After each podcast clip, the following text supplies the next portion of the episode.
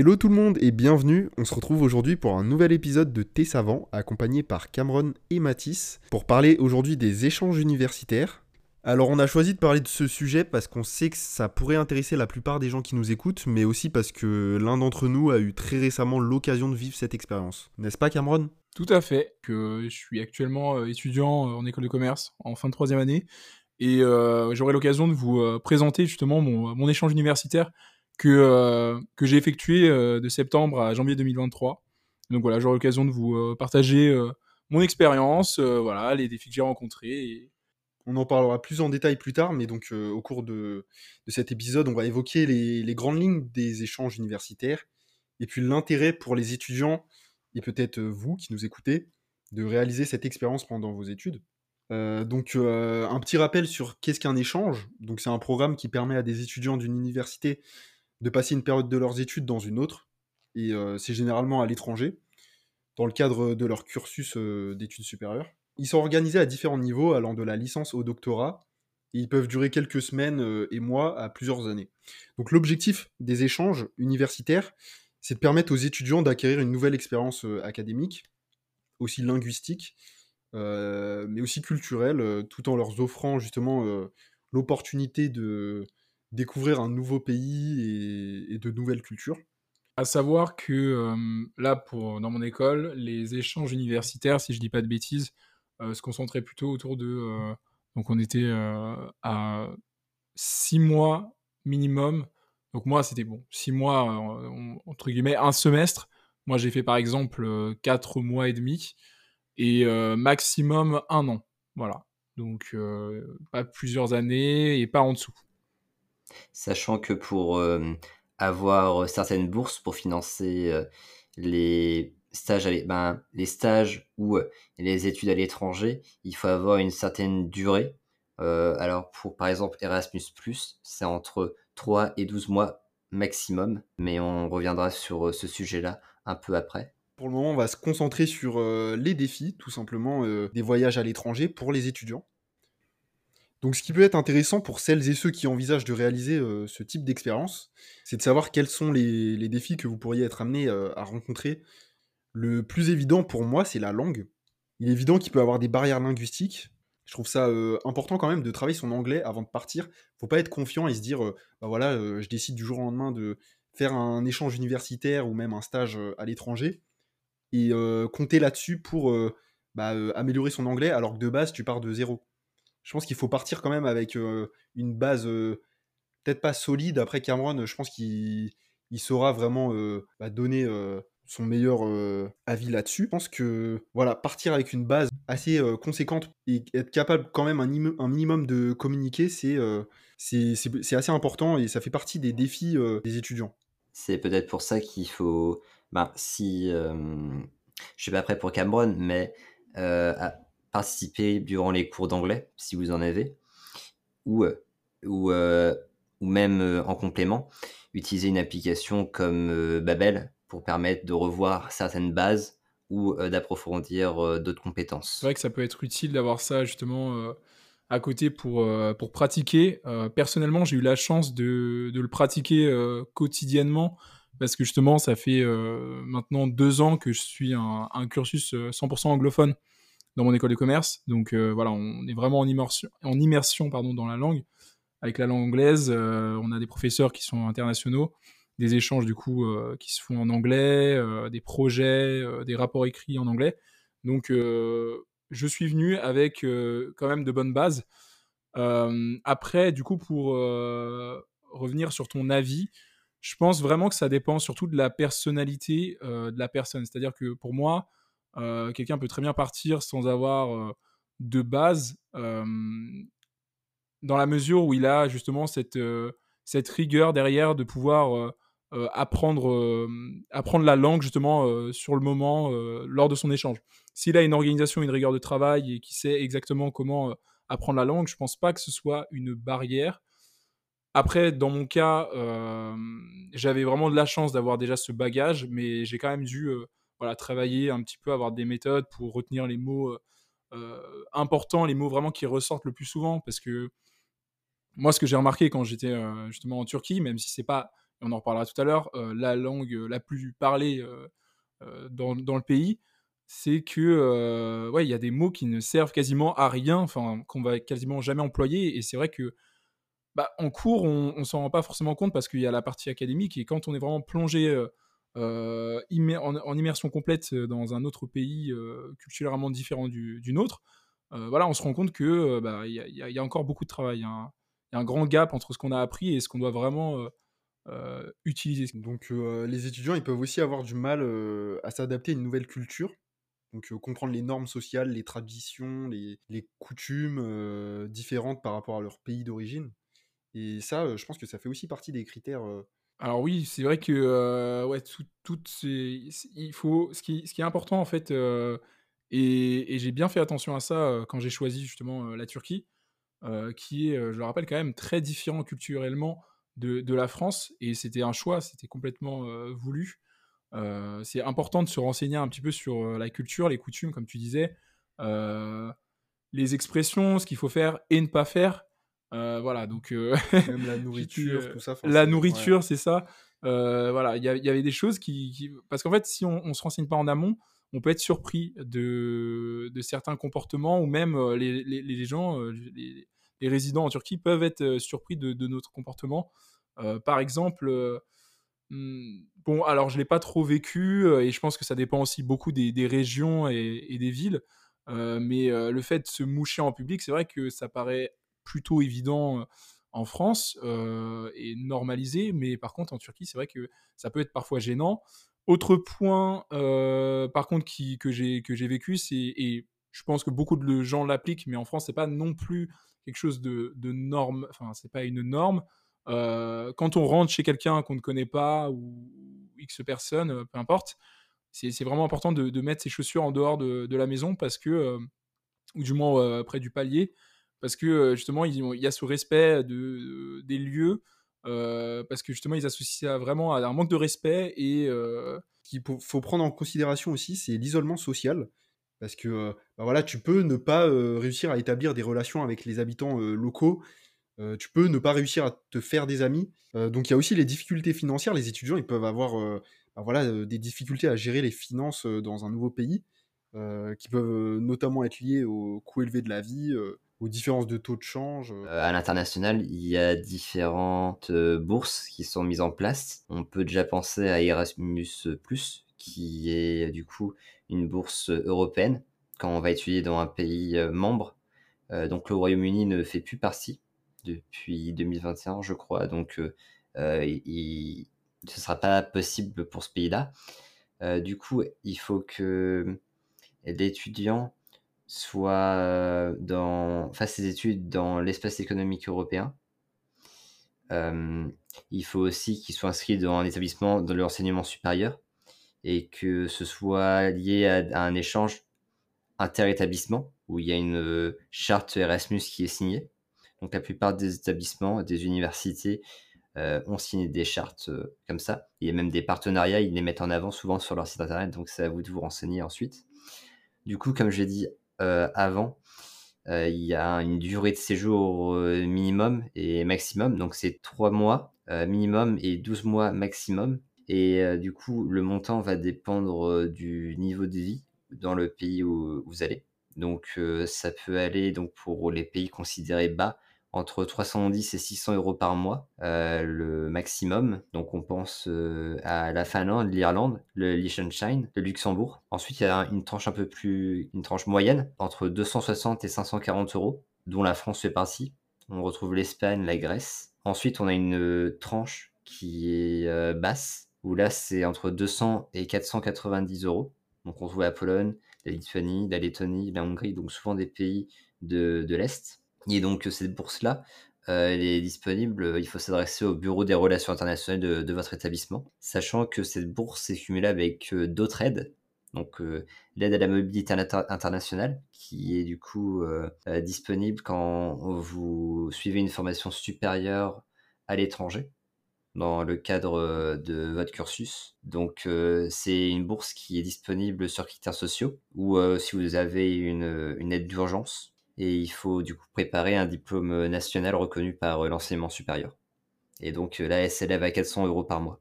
Et elle peut être aussi cumulée avec la, bourse au mérite. Donc là, c'est par rapport à vos résultats du bac. Donc si vous avez eu mention très bien, si vous, êtes, vous avez fait un dossier social étudiant pour demander une bourse sur critères sociaux, et vous êtes inscrit du coup dans un établissement d'enseignement supérieur. Après, il y a d'autres bourses qui existent en fonction des régions où vous habitez, ou même par des établissements comme les écoles où vous étudiez. Donc après, il faut vous renseigner par rapport à ça parce qu'il peut y avoir des spécificités. Alors maintenant, on va parler un petit peu des différents types d'échanges universitaires.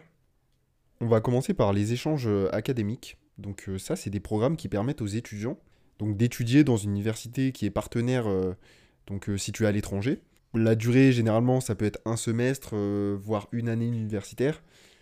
Euh, ça peut être aussi euh, quelques semaines en réalité. Alors l'avantage avec les échanges académiques, c'est que vous pouvez justement poursuivre votre enseignement dans enfin, votre domaine d'études d'enseignement depuis l'étranger. Et en plus de ça, vous pouvez cumuler encore une fois vos crédits ECTS qui vous permettent à la fin de votre cycle de valider votre année donc pour rappel, le crédit ECTS, il se cumule euh, donc, euh, en semestre. Donc c'est 30 crédits par semestre, soit pour euh, une licence donc en 3 ans, ça vous fait 180 crédits. Pour un master, ça vous fait 120. Et pour un doctorat, il me semble que c'est aussi 180. On a donc les stages à l'international aussi, qui font partie des types d'échanges que Mathis va présenter. Oui, alors les stages, c'est particulier parce que moi, j'ai vraiment focalisé sur les stages par rapport aux entreprises.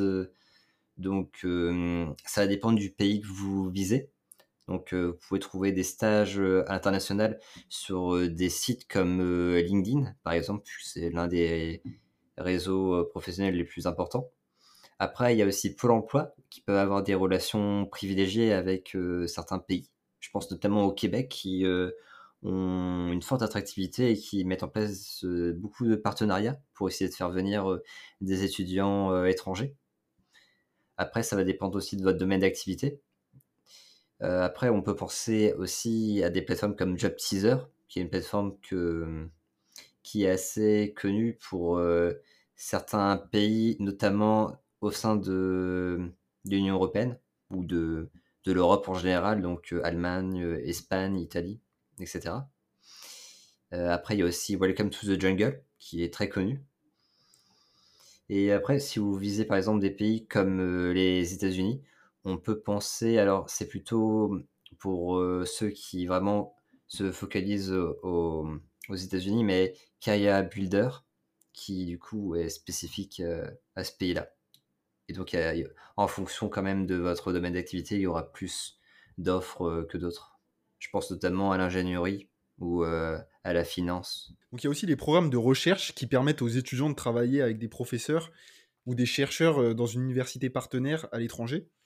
Euh, donc c'est souvent pour euh, un semestre ou une année universitaire complète. Ils peuvent aussi travailler sur des projets de recherche spécifiques et acquérir des compétences de recherche et gagner même des crédits universitaires en complément. Il y a aussi des programmes de langue, donc c'est destiné aux étudiants qui souhaitent améliorer leurs compétences linguistiques dans une langue étrangère. Donc ces programmes, ils peuvent inclure des, cours de langue, des séjours même chez l'habitant et, des, activités culturelles pour permettre bah, aux étudiants de s'immerger dans la langue et même la culture du pays.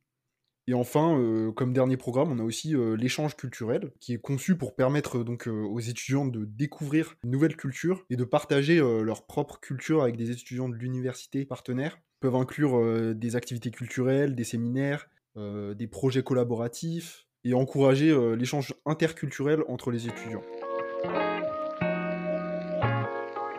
Maintenant, on va passer à quelques petites questions qu'on va poser par rapport à l'expérience de Cameron lors de son échange à Istanbul. Donc, qu'est-ce qui t'a motivé euh, d'aller faire ton échange universitaire à Istanbul, Cameron? Pour, euh, pour, être honnête avec vous, je, je partais euh, à la base sur l'Amérique du Nord et plus précisément le Canada. Voilà, je voulais vraiment développer ma langue, la, langue anglaise, pratiquer un maximum tout en, bah, en voyageant au Canada et puis aux États-Unis. mais en fait, il y avait tout un classement dans mon école et donc, euh, je n'étais pas dans les favoris, dans le, dans le top du classement. Donc voilà, j'ai dû refaire un petit peu mon organisation, mon classement de, de mes possibles choix d'échange. Et, et c'est vrai que juste en dessous, j'avais cette, cette envie de voyager dans un pays que, que ni moi ni ma famille n'avait encore visité.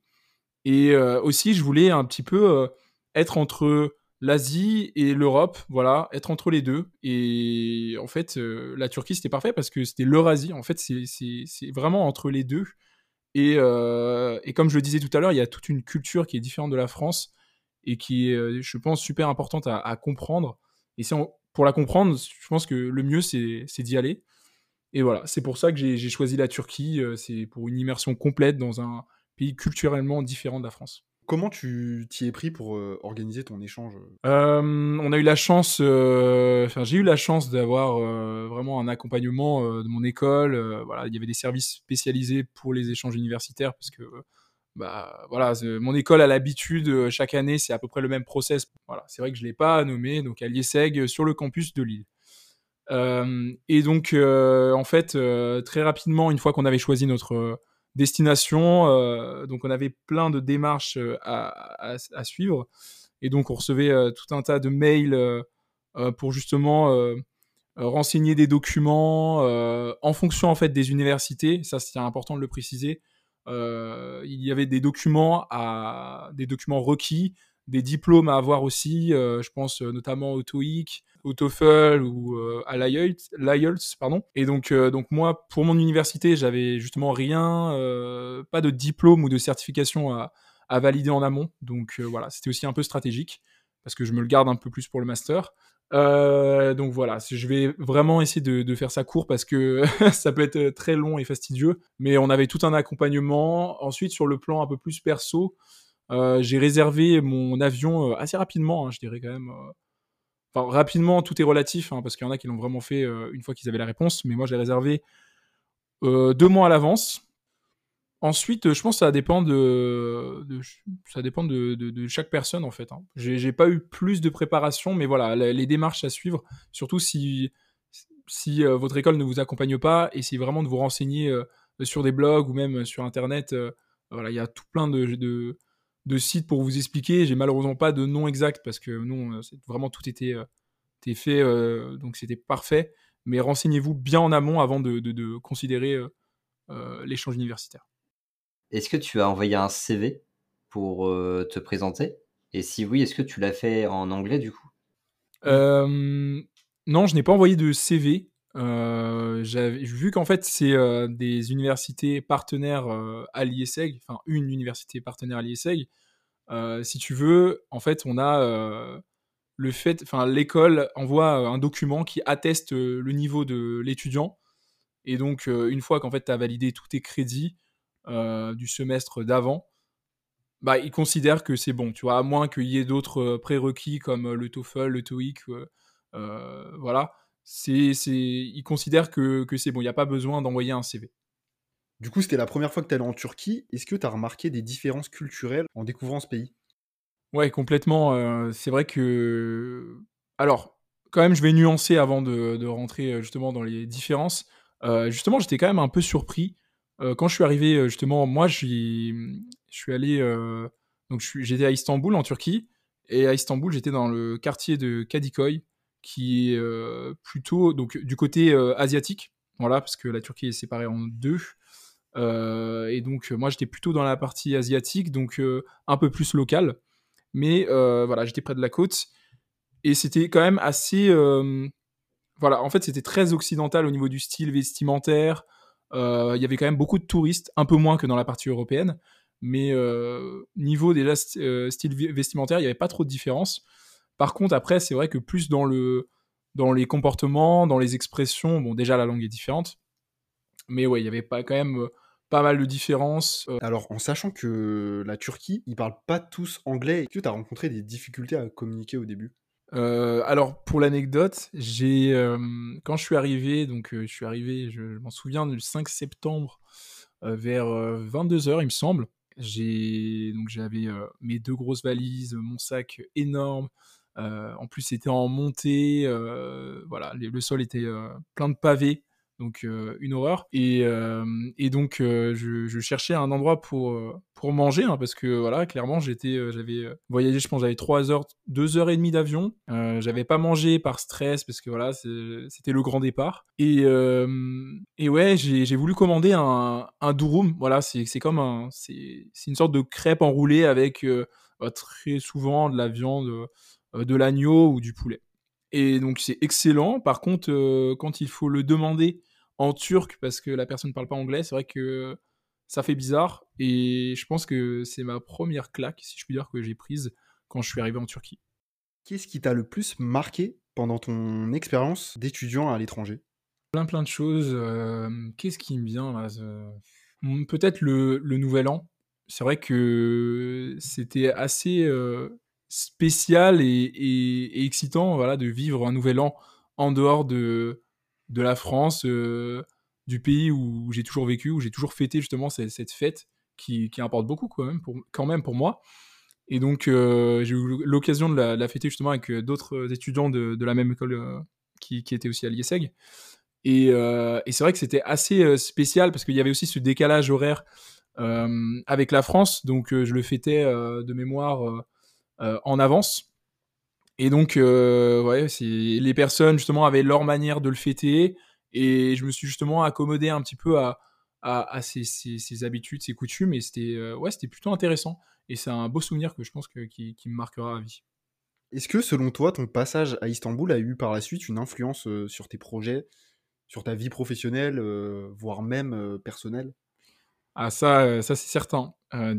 franchement, dites-vous que quand je suis euh, parti à Istanbul, j'avais déjà cette, euh, envie. Euh, je savais que quelle que soit la destination, j'allais prendre le temps pour moi, j'allais me recentrer sur mes objectifs, ce qui faisait sens avec moi, parce que après trois années passées en école de commerce, avoir, avoir touché à plusieurs domaines, étudié plein de choses différentes, c'est vrai que j'avais cette peur de, ne pas savoir quoi faire. Et sachant que le master arrive à grands pas, là, je dois me décider en septembre et même avant. Euh, j'avais vraiment besoin de prendre du temps, de changer de cadre pour pouvoir savoir vraiment ce qui comptait pour moi.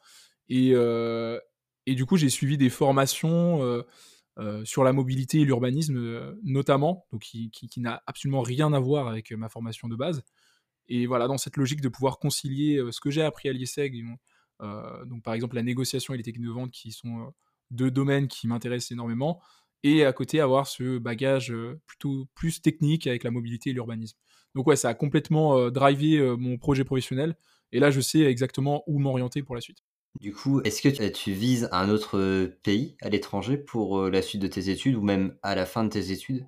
Bah, Sache que c'est la surprise hein, parce que je... là j'ai postulé en alternance, mais en fait c'est une formation sélective, donc en fait soit je suis accepté en alternance et dans ce cas-là j'ai pas cette possibilité de pouvoir repartir en échange universitaire, euh, soit je ne suis pas accepté en alternance, et dans ce cas-là, je dois euh, suivre un master initial en négociation et, en business développement, et euh, j'aurai l'occasion, voilà, c'est pas obligatoire, mais j'aurai cette possibilité de partir à l'étranger, donc pour le moment, je me suis pas trop avancé, j'ai quand même pour priorité de faire une alternance pour pouvoir, comme j'ai dit tout à l'heure, rentrer dans le vif du sujet et pouvoir concrétiser ce projet professionnel que j'ai fait mûrir pendant mon échange universitaire. Donc voilà, ça sera la surprise. Alors, dernière question, quel conseil tu pourrais donner à un étudiant qui envisage euh, justement d'organiser euh, un voyage à l'étranger? Bah, Tout d'abord, de ne pas partir avec des a priori. Je sais que c'est difficile, euh, surtout si c'est la première fois, que, première fois que vous voyagez seul et dans un pays justement culturellement différent ou très éloigné de la France. On peut partir justement avec beaucoup d'a priori, de, stéréotypes, tout ça. Et, je pense que le meilleur conseil que je pourrais vous donner, c'est de vraiment de, balayer toutes ces, fausses idées et venir avec, euh, justement euh, une envie de découvrir, une, ouverture d'esprit. C'est super important. Euh, on a suivi des cours justement à l'IESEC, c'est assez drôle parce que de diversité et je, le prenais pas trop au sérieux, hein, pour être honnête, parce que je voilà, je, pouvais pas comprendre. En fait, j'avais besoin de, de, vivre l'expérience pour pouvoir me rendre compte de l'importance d'être ouvert d'esprit, de ne pas avoir ces stéréotypes là. Donc Vraiment, euh, partez que quand vous êtes sûr d'avoir euh, une certaine ouverture d'esprit, parce que ça, ça va vraiment vous nourrir euh, plus qu'autre chose que d'être ouvert d'esprit. Alors maintenant, on va parler un petit peu des avantages pour un étudiant à faire un échange universitaire directement à l'étranger. Là, ma question, elle s'adresse à tous les deux, donc... euh, Ben, ça permet déjà de, de montrer qu'on a un profil euh, ben, qui a déjà une expérience à l'étranger, donc euh, ça montre une certaine adaptation, et que déjà ça permet aussi d'attester d'un certain niveau. Pour les entreprises, du coup. Oui, pour les entreprises, moi je parle vraiment euh, pour les entreprises, euh, ça atteste aussi d'un niveau en langue, ça va dépendre du pays où vous allez, mais un niveau en langue qui, voilà, ça permet de démontrer ses compétences sur le CV. C'est un avantage différenciant euh, sur le CV côté entreprise. Personnellement, le fait d'avoir pu ajouter euh, cette brique à mon CV, euh, l'échange universitaire en Turquie, ça, c'est un réel plus. Et la plupart du temps, je ne parle que de ça en, en entretien. Donc c'est un réel, euh, un réel atout. Euh, mais aussi, euh, c'est aussi euh, un moyen de pouvoir se développer personnellement. Voilà. Pour moi, en tout cas, ça a été très bénéfique euh, sur ce point-là. Euh, J'aimerais aussi rajouter quelque chose, c'est aussi par rapport au réseau qu'on peut se construire à l'étranger. Ça peut nous permettre de connaître des personnes pour euh, de futurs échanges, ou ensuite, euh, du coup, c'est lié aux opportunités, avoir euh, des propositions euh, d'embauche.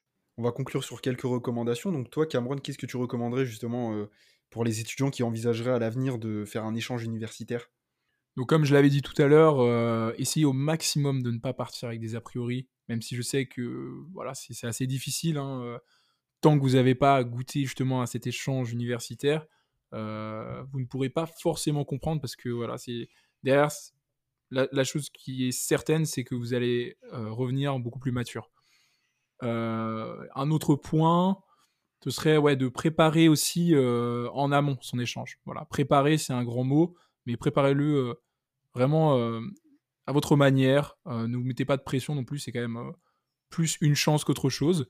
Et donc préparez quand même. Voilà, cette idée de partir sans euh, euh, sans préparation, un peu euh, dernière minute, c'est, je pense que c'est euh, un idéal, mais c'est surtout très faux. Ben, comme il a dit, je rejoins euh, Cameron sur ce point-là, c'est oui de se préparer, euh, surtout au niveau euh, aussi de ses objectifs pour euh, pas se perdre à la fin et euh, se fixer des objectifs pour euh, que ce soit vraiment bénéfique et pas un, poids. Moi, je pense que choisir une destination adaptée à ses besoins aussi, c'est un critère hyper important pour que ça puisse répondre à vos objectifs et à vos intérêts. Même rechercher euh, les informations sur la culture, les conditions euh, de vie, les exigences linguistiques. J'ai beaucoup parlé avec des gens qui ont fait des échanges universitaires. J'ai remarqué que tu as vraiment une frontière entre ceux qui font ça pour viser une très bonne école, une très bonne université, et puis d'autres qui sont là juste pour vraiment passer des bons moments et vraiment explorer parce que c'est pas non plus tous les jours que tu voyages comme ça aussi loin de chez toi et, aussi longtemps parce qu'on peut parler de six mois comme de, comme an. Bon, et bien merci d'avoir écouté ce podcast jusqu'à la fin. On espère évidemment avoir pu vous guider pour ceux qui envisagent de faire un échange universitaire. Et puis on se dit à très bientôt pour une nouvelle tasse de thé savant.